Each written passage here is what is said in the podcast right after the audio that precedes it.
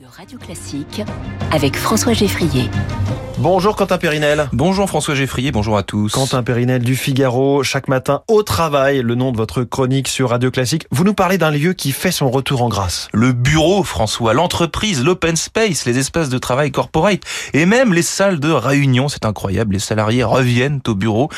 Et ils en ont même grand besoin. Hein. Cette étude de rentrée YouGov commanditée par Comet que nous dévoilons ce matin en exclusivité tire des enseignements sur le travail hybride et la réalité dans les entreprises après la période de la crise sanitaire qui, nous le savons, avait durablement chamboulé nos rythmes professionnels.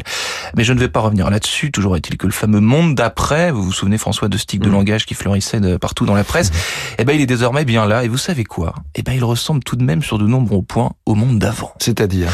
Eh bien, François, si certains criaient il y a encore quelques mois à la fin du bureau et au règne durable du travail à distance, force est de constater que c'est plus compliqué que cela puisque nous assistons au contraire à un rééquilibrage entre le travail présentiel au bureau avec les collègues et au télétravail. En mmh. effet, le bureau plus que jamais est le lieu de socialisation professionnelle pour l'ensemble des sondés. Il est indispensable et l'on connaît désormais les effets néfastes du télétravail qui, malgré son utilité et son caractère indispensable lui aussi, eh bien, il nuit à l'épanouissement professionnel et individuel dès lors qu'il est trop pratiqué. 33% des salariés plébiscitent le télétravail et quasiment la même proportion souhaite l'éviter. Pourquoi? Eh bien parce que celui-ci générerait un manque de partage d'informations entre collègues et semble-t-il aussi une surcharge de travail. On travaille plus à euh, distance. On travaille plus à distance.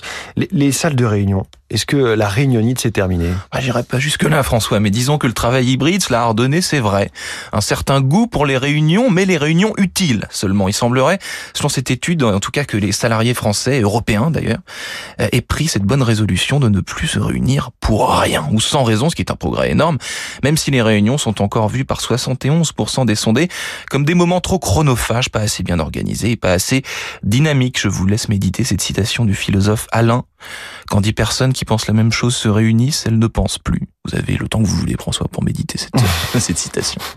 Le temps de s'abonner à votre euh, podcast, le podcast Au Travail. C'est votre euh, nouvelle séquence chaque matin dans cette matinale de Radio Classique. Merci Quentin et à demain. À demain, François.